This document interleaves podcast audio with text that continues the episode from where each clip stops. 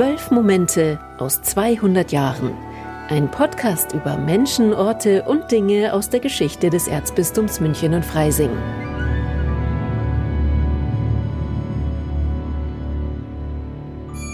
1802 war ein trauriges Jahr für das Fürstbistum Freising. Es wurde aufgelöst und sein bisher selbstständiges Territorium Bayern zugeschlagen. Doch damit nicht genug. Freising verlor nicht nur seinen Status als Hauptstadt eines Ministaates, sondern bald danach auch den Rang eines Bischofssitzes, der es über ein Jahrtausend lang gewesen war. Denn nach dem Ende des Fürstbistums Freising haben sich das Königreich Bayern und der Papst darauf geeinigt, diesen Bischofssitz in die Hauptstadt München zu verlegen. Der mächtige Dom in Freising wurde zu einer Pfarrkirche herabgestuft und die nebenanliegende Bischofsresidenz verwaiste. In München stellte sich nun die knifflige Frage, wie finde ich eine neue Kathedrale? Denn ein Bischof braucht eine Domkirche und es stand nicht von vornherein fest, dass die Pfarrkirche zu unserer lieben Frau das Rennen machen würde. Mein Name ist Alice Bierl und die Suche nach dieser Geschichte führt mich zunächst einmal in einen Keller und zwar in den Keller des Diözesanarchivs. Hier ist Roland Götz quasi zu Hause. Der promovierte Kirchenhistoriker ist Archivar und hütet wichtige Dokumente aus der Geschichte des Bistums. Grüß Gott, Herr Dr. Götz. Grüß Gott, Herr Birl. Vielleicht hört man uns manchmal nur ein bisschen gedämpft, weil wir tragen Masken. Aber, Herr Dr. Götz, Sie haben die entscheidenden Unterlagen, wie der neue Dom gefunden wurde, in säurefreien Spezialkartons. Aber zunächst einmal braucht ein Bischof ja nicht nur eine Kirche, sondern ganz praktisch auch eine Wohnung. In Freising war das die alte und ehrwürdige Residenz auf dem Domberg. Warum ist der erste Chef des neu geschaffenen Erzbistums denn nicht dort oben geblieben? Nach München ist ja nicht weit und auch Verwaltungsgebäude hätte es in Freising doch genug gegeben. Diese praktischen Fragen, wie bringe ich denn den Erzbischof und seine Bistumsverwaltung unter, haben kurz vor Vollzug des Konkordats noch einmal zu Unsicherheiten geführt, ob denn nicht doch Freising zumindest die Hauptresidenz von Bischof und Bistumsverwaltung bleiben soll. Man argumentierte damit, dass auf dem Freisinger Domberg äh, Räume in Hülle und Fülle schon vorhanden seien, welche äh, im Gegensatz dazu in München nur mühsam und mit hohen Unkosten zu bekommen waren.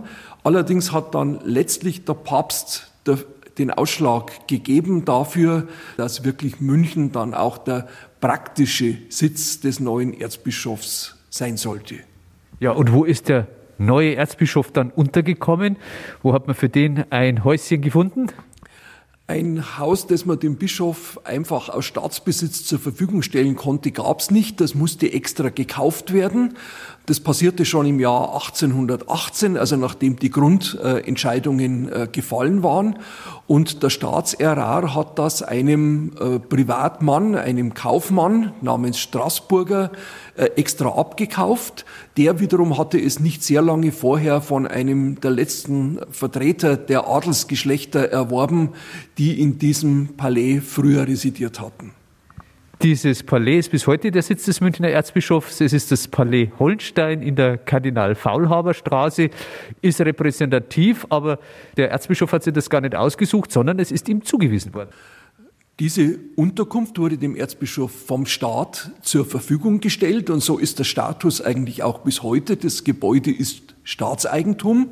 Das Ganze wird immer dann wieder virulent, wenn es um größere Renovierungen geht. Dann ist der Staat zwar für den Bauunterhalt und äh, das Dach und ähnliche Dinge natürlich zuständig, allerdings Mieterwünsche müssen dann natürlich auch von Seiten äh, der Kirche bezahlt werden, wenn man es denn haben will. Allerdings, dass eben dieses Palais nicht über dem Kopf zusammenfällt, dafür sorgt bis heute der Staat. Wo sind denn die Mitarbeiter des Erzbischofs dann untergekommen, nachdem klar war, Freising wird abgeräumt? Die Unterbringung der Bistumsverwaltung war eigentlich jahrzehntelang ein Problem. Am Anfang meinte man, na ja, ein paar könnten ja im Haus des Erzbischofs mit untergebracht werden. Dann hat man für den Großteil der Bistumsverwaltung den alten Dechanthof von unserer lieben Frau zur Verfügung gestellt. Wo war der? Dieses Gebäude gibt's heute nicht mehr. Das nahm mit Nebengebäuden und ummauertem Hof den Platz direkt vorm Hauptportal der Frauenkirche ein, wo heute Domplatz und großer Brunnen ist. Ja, und dann sind wir eigentlich schon an der Stelle, wo wir eigentlich hin wollten, nämlich zum neuen Dom. Eigentlich möchte man ja meinen, diese prächtige Kirche, da war ja von vornherein klar, das wird die neue Kathedrale, aber so war das gar nicht, kann man in den Unterlagen finden. Es gibt doch eine erhebliche Diskussion über die Frage, welche Kirche in München denn nun die künftige Kathedrale äh, sein sollte. Heutzutage meint man die Frauenkirche als Wahrzeichen der Stadt und von ganz Bayern, deren Türme man von weit her sieht, ganz egal von welcher Seite man auf München zufährt. Das sei sozusagen die natürliche Wahl. Ganz so ist es nicht gewesen. Vielmehr war lange Zeit die Theatinerkirche auch hoch favorisiert. Sie ist einerseits natürlich auch eine große und prachtvolle äh, Kirche, stand als Hofkirche auch in der Verfügung des königlichen Hofes. Und vor allem hat die Theatinerkirche den Vorteil, dass unmittelbar an die Kirche angebaut die ehemaligen Klostergebäude als Unterbringung des Ordinariats hätten dienen können.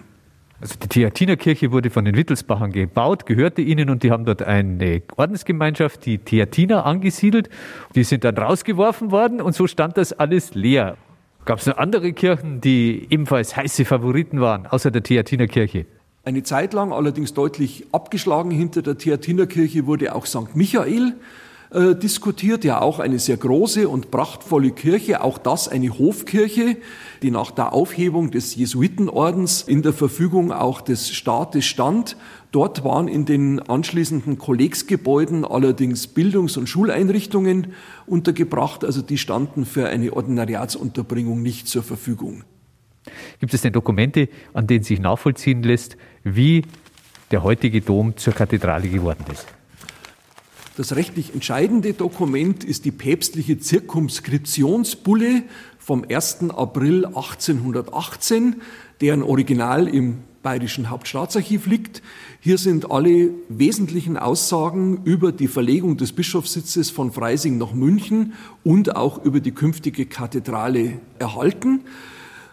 Es heißt eben hier ausdrücklich, dass die ehemalige äh, Stiftskirche zu unserer lieben Frau nun zur Kathedrale erhoben wird, dass die ehemalige Kathedrale in Freising zur Pfarrkirche herabgestuft wird und dass für die Ausstattung der neuen Kathedrale mit Utensilien, die man für eine Bischofskirche bei der Liturgie braucht, dass diese Ausstattung auch sicherzustellen ist, unter anderem dadurch, dass Gegenstände von Freising nach München überführt werden.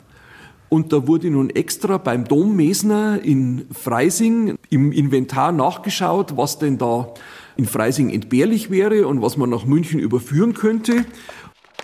Da haben Sie jetzt ein dickes Buch aus dem säurefreien Karton geholt und da ist eine Liste. Genau.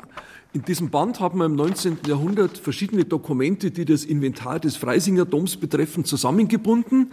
Und da ist als ein Dokument auch die Leihliste drin von 1821 betreffend die Überführung einiger Gegenstände, wie zum Beispiel einen Bischofsstab aus äh, Silber mit leichter Vergoldung, äh, zwei liturgische Bücher mit schönen Silberbeschlag, Einbänden eines ehemaligen Freisinger Fürstbischofs und eine Reihe von liturgischen Gewändern an den Münchner Dom, um bei der Amtseinführung dann auch verwendet äh, zu werden.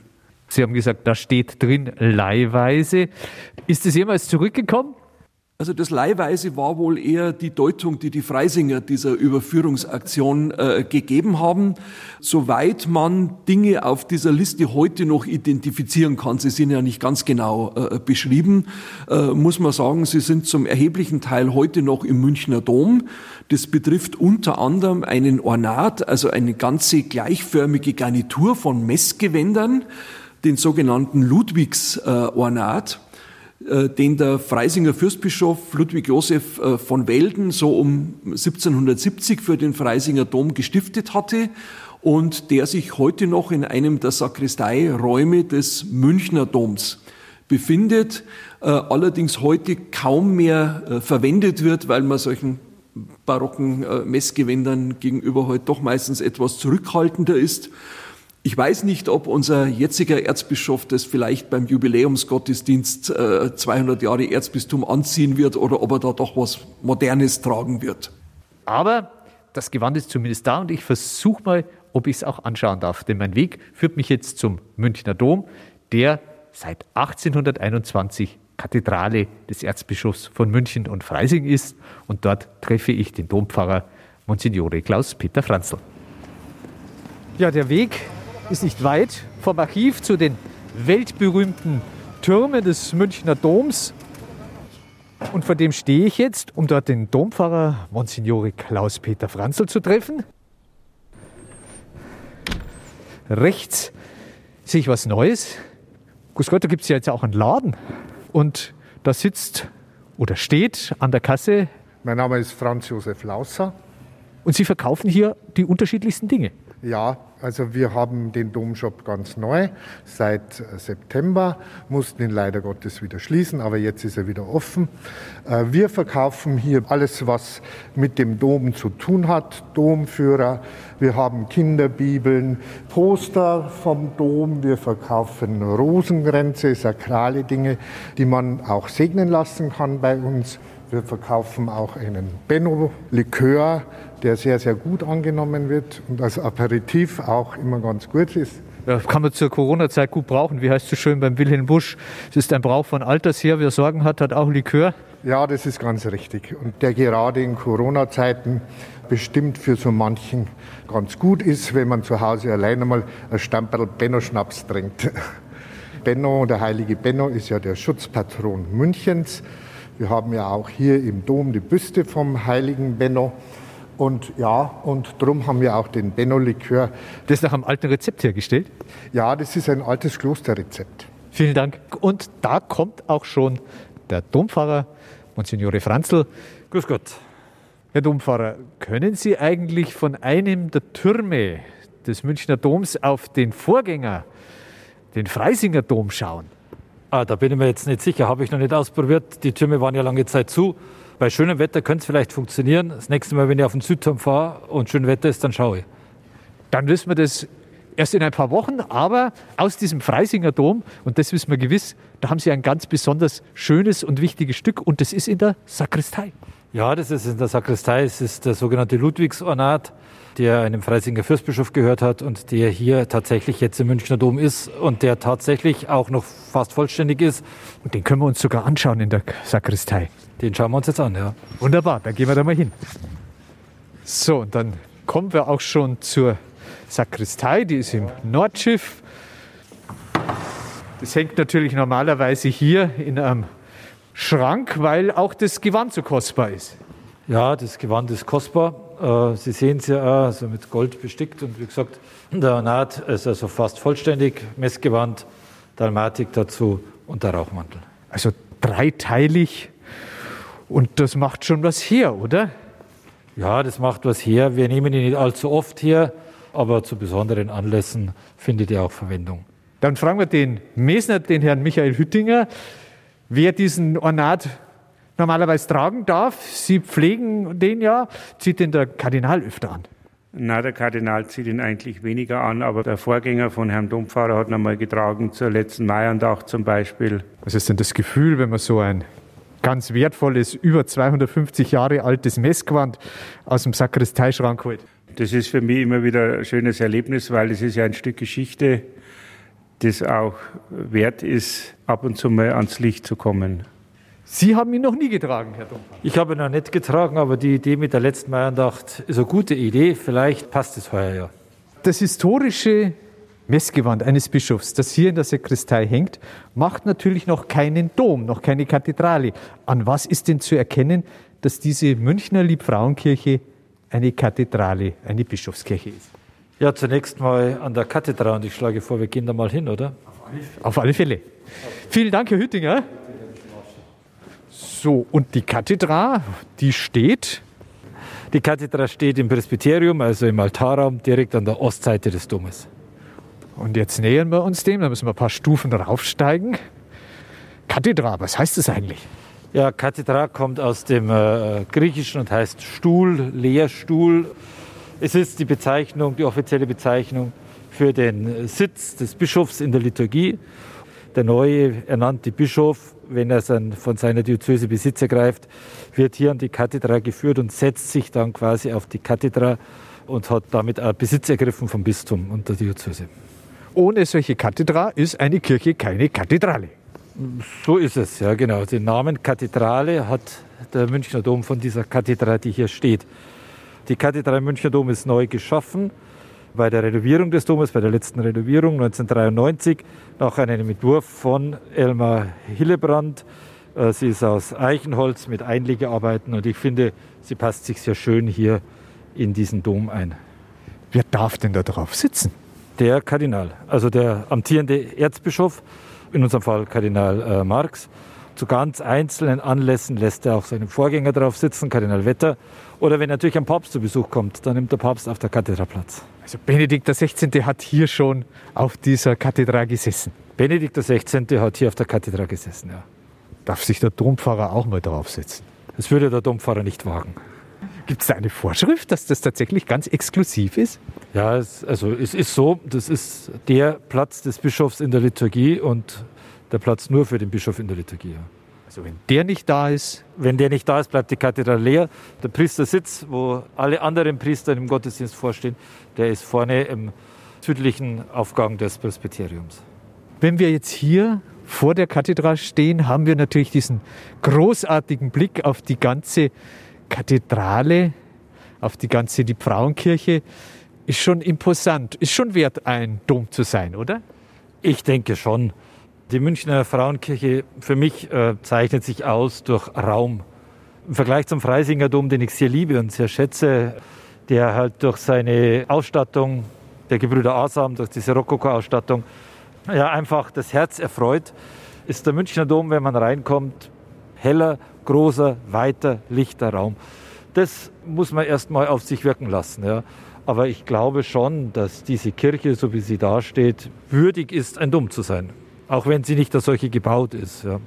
Sie war eine Bürgerkirche und sie war natürlich immer auch eine Wittelsbacher Kirche, ja, eine Wittelsbacher Grablegekirche. Also die Grablege für das Herrscherhaus, für das Bayerische. Ja, wie viele andere Kirchen auch, St. Michael oder St. Cajetans, war auch diese Kirche eine Grablegekirche für, die, für das Herrscherhaus. Natürlich auch ein Stück, würde ich mal sagen, vielleicht auch unhistorisch, aber ein Stück Machtanspruch oder Selbstdemonstration auch der Wittelsbacher. Heute dürfen keine Wittelsbacher mehr hier begraben werden. Das Begräbnisrecht, das ist ganz, ganz exklusiv. Heute werden hier die Bischöfe des Bistums begraben. Die Erzbischöfe haben das Recht, in ihrer Kathedrale begraben zu werden, ja.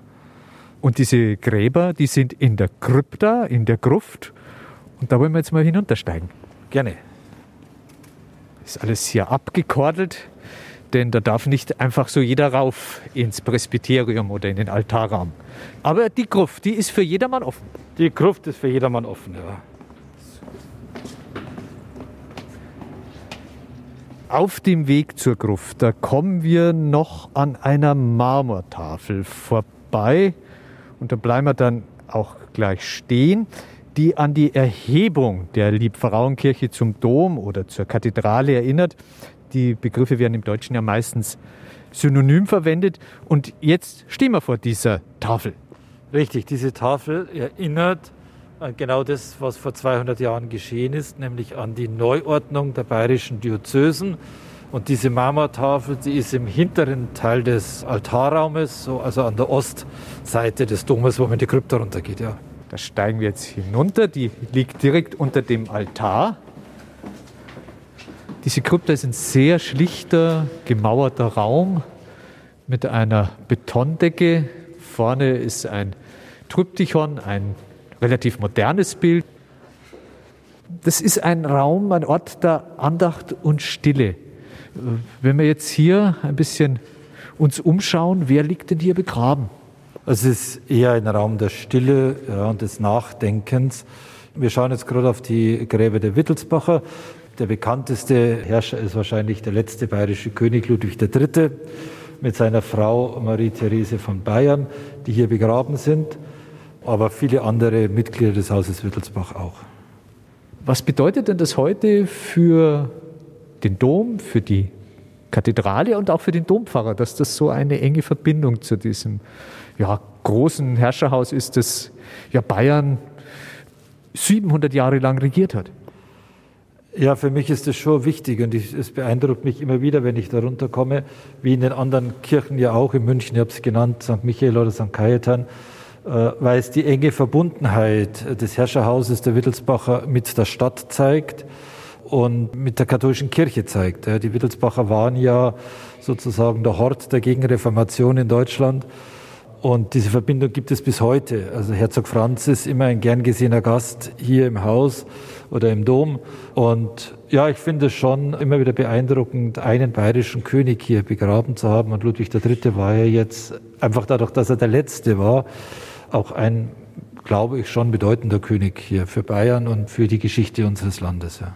Es sind aber eben nicht nur Angehörige des Hauses Wittelsbach hier begraben, sondern eben auch die Erzbischöfe, die Erzbischöfe. Die Erzbischöfe des, des Erzbistums von München und Freising. Frei zugänglich hier in der Krypta zu sehen sind die letzten drei verstorbenen Erzbischöfe, muss ich dazu sagen.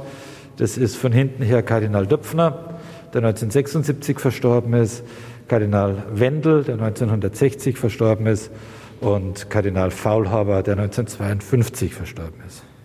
Aber da gibt es mehr Bischöfe. Es gibt ja nicht nur diese drei Erzbischöfe in ja, München. Es gibt hier einen Geheimgang, stimmt nicht, aber es gibt noch eine Nebenkrypta, in der die anderen Erzbischöfe begraben sind. Da ist normalerweise abgesperrt. Da ist normalerweise abgesperrt, ja. Aber jetzt sterben auch.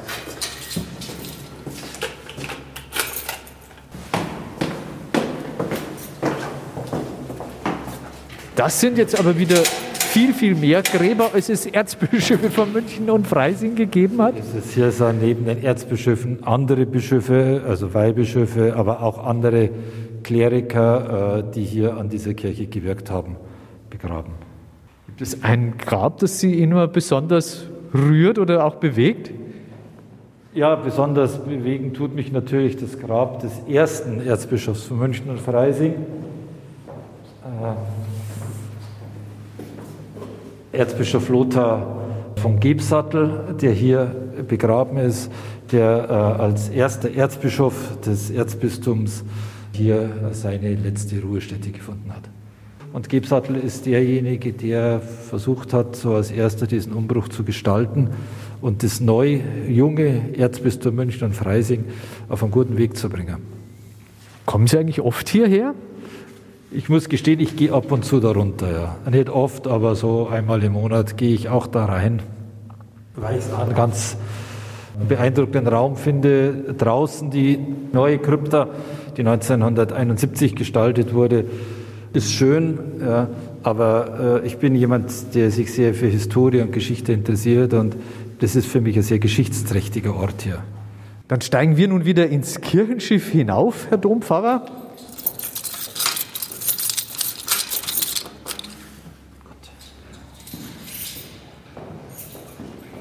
So, dann geht es aus der Krypta wieder hinauf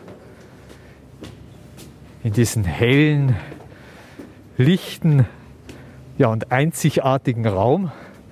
Die Liebfrauenkirche in München, das Wahrzeichen der Stadt, gibt es seit über 500 Jahren. Seit 200 Jahren ist sie auch die Kathedrale oder der Dom für das Erzbistum München und Freising. Wie machen Sie denn auf dieses Jubiläum auch aufmerksam? Naja, es wird im September in dem Gründungsmonat sozusagen des Erzbistums oder der Neuordnung der Bayerischen Kirchenprovinz einen Festgottesdienst hier geben mit dem Kardinal und, so wie wir hoffen, den anderen bayerischen Bischöfen. Wir werden eine kleine Ausstellung in der Domkrypta organisieren, so ab Mai ungefähr, wo wir versuchen werden, an die Erzbischöfe des Erzbistums zu erinnern, auch an das Domkapitel und die Aufgaben des Domkapitels. Wir feiern ja auch 200 Jahre Domkapitel und einen kleinen. Ganz kurz für alle, die es nicht wissen, was ist ein Domkapitel? Das Domkapitel ist eine Gebetsgemeinschaft aus zwölf Priestern, die dem Bischof mit Rat in der Verwaltung seiner Diözese zur Seite steht in bestimmten Fragen. Deren Aufgabe es aber ist, sich hauptsächlich um den Dom zu kümmern, als Gebetsgemeinschaft, als Priester, die hier Gottesdienst feiern, aber auch in der Verwaltung des Domes. Jetzt habe ich Sie unterbrochen. Sie haben auch eine Ausstellung. Genau, also in dieser Ausstellung neben dem Domkapitel und den Bischöfen, die ja beide für diese Kirche stehen, soll es auch darum gehen, einen Film mal so äh, einen Jahreszyklus des Domes zu zeigen oder ein bisschen hinter die Kulissen zu blicken, was so in einer Domkirche, in dieser Domkirche so alles im Laufe eines Jahres passiert. Daneben wird es ein Magazin geben, 200 Jahre Münchner Dom, das wir in unserem Domshop verkaufen werden, wo wir auch ein bisschen die Leute zu Wort kommen lassen wollen, die hier arbeiten, die hier am Dom tätig sind und wo auch hinter die Kulissen des Domes geschaut wird und mal versucht wird, einen Einblick zu geben, was hier am Dom so alles passiert. Und last but not least wird es zu den bereits bestehenden Führungslinien, die es durch den Dom gibt, eine sechste Führungslinie geben, 200 Jahre Dom die jetzt an solche Orte führt, die wir jetzt gerade abgegangen sind und erklärt, was ist die Kathedrale, die Grablege der Bischöfe. Also die Frage, der Frage nachgeht, was macht diese Kirche zum Dom? Was bedeutet es denn für Sie hier, Pfarrer zu sein oder sein zu dürfen? Naja, es ist natürlich schon eine besondere Aufgabe und Freude für mich, so ja, im Herzen Münchens, als geborener Münchner, als Pfarrer tätig zu sein einem Wahrzeichen Münchens, vielleicht sogar eine der bekanntesten Kirchen Deutschlands. Ich sage immer, malen Sie zwei Striche, machen Sie um einen Kreis drauf und dann bomben und jeder sagt München. Ja. Die Westfassade des Domes steht für diese Stadt, was hier schon an Geschichte war und ist. Ne. Da macht mich das oft ganz klein, weil wir denken, hier baust du auf oder hier bauen wir auf, die wir jetzt hier arbeiten, auf sehr viel, was Generationen vor uns geleistet haben. Wir dürfen es ein Stück weitertragen ja, das erfüllt mich mit Freude. Dann schauen wir noch mal in diesen hellen Raum, in dieses Wahrzeichen von München. Und jetzt tun mir alle Hörer leid, die das nicht sehen können. Herr Dompfarrer, vielen herzlichen Dank. Ja, sehr gerne. Und äh, vielleicht hat der eine oder andere Hörer ja Lust bekommen, den Dom zu besuchen in diesem Jubiläumsjahr. Und seien Sie uns herzlich willkommen. Es lohnt sich auf alle Fälle. Mein Name ist Alice Bierl und ich verabschiede mich für heute. Wir hören uns wieder im April und dann geht es um den ersten Erzbischof von München und Freising, der auf einer Firmenreise gestorben ist und an dessen Grab wir vorher gerade vorbeigegangen sind. Bis dahin, auf Wiederhören. Zwölf Momente aus 200 Jahren. Menschen, Orte und Dinge aus der Geschichte des Erzbistums München und Freising, das 1821 errichtet wurde. Ein Podcast aus dem katholischen Medienhaus St. Michaelsbund.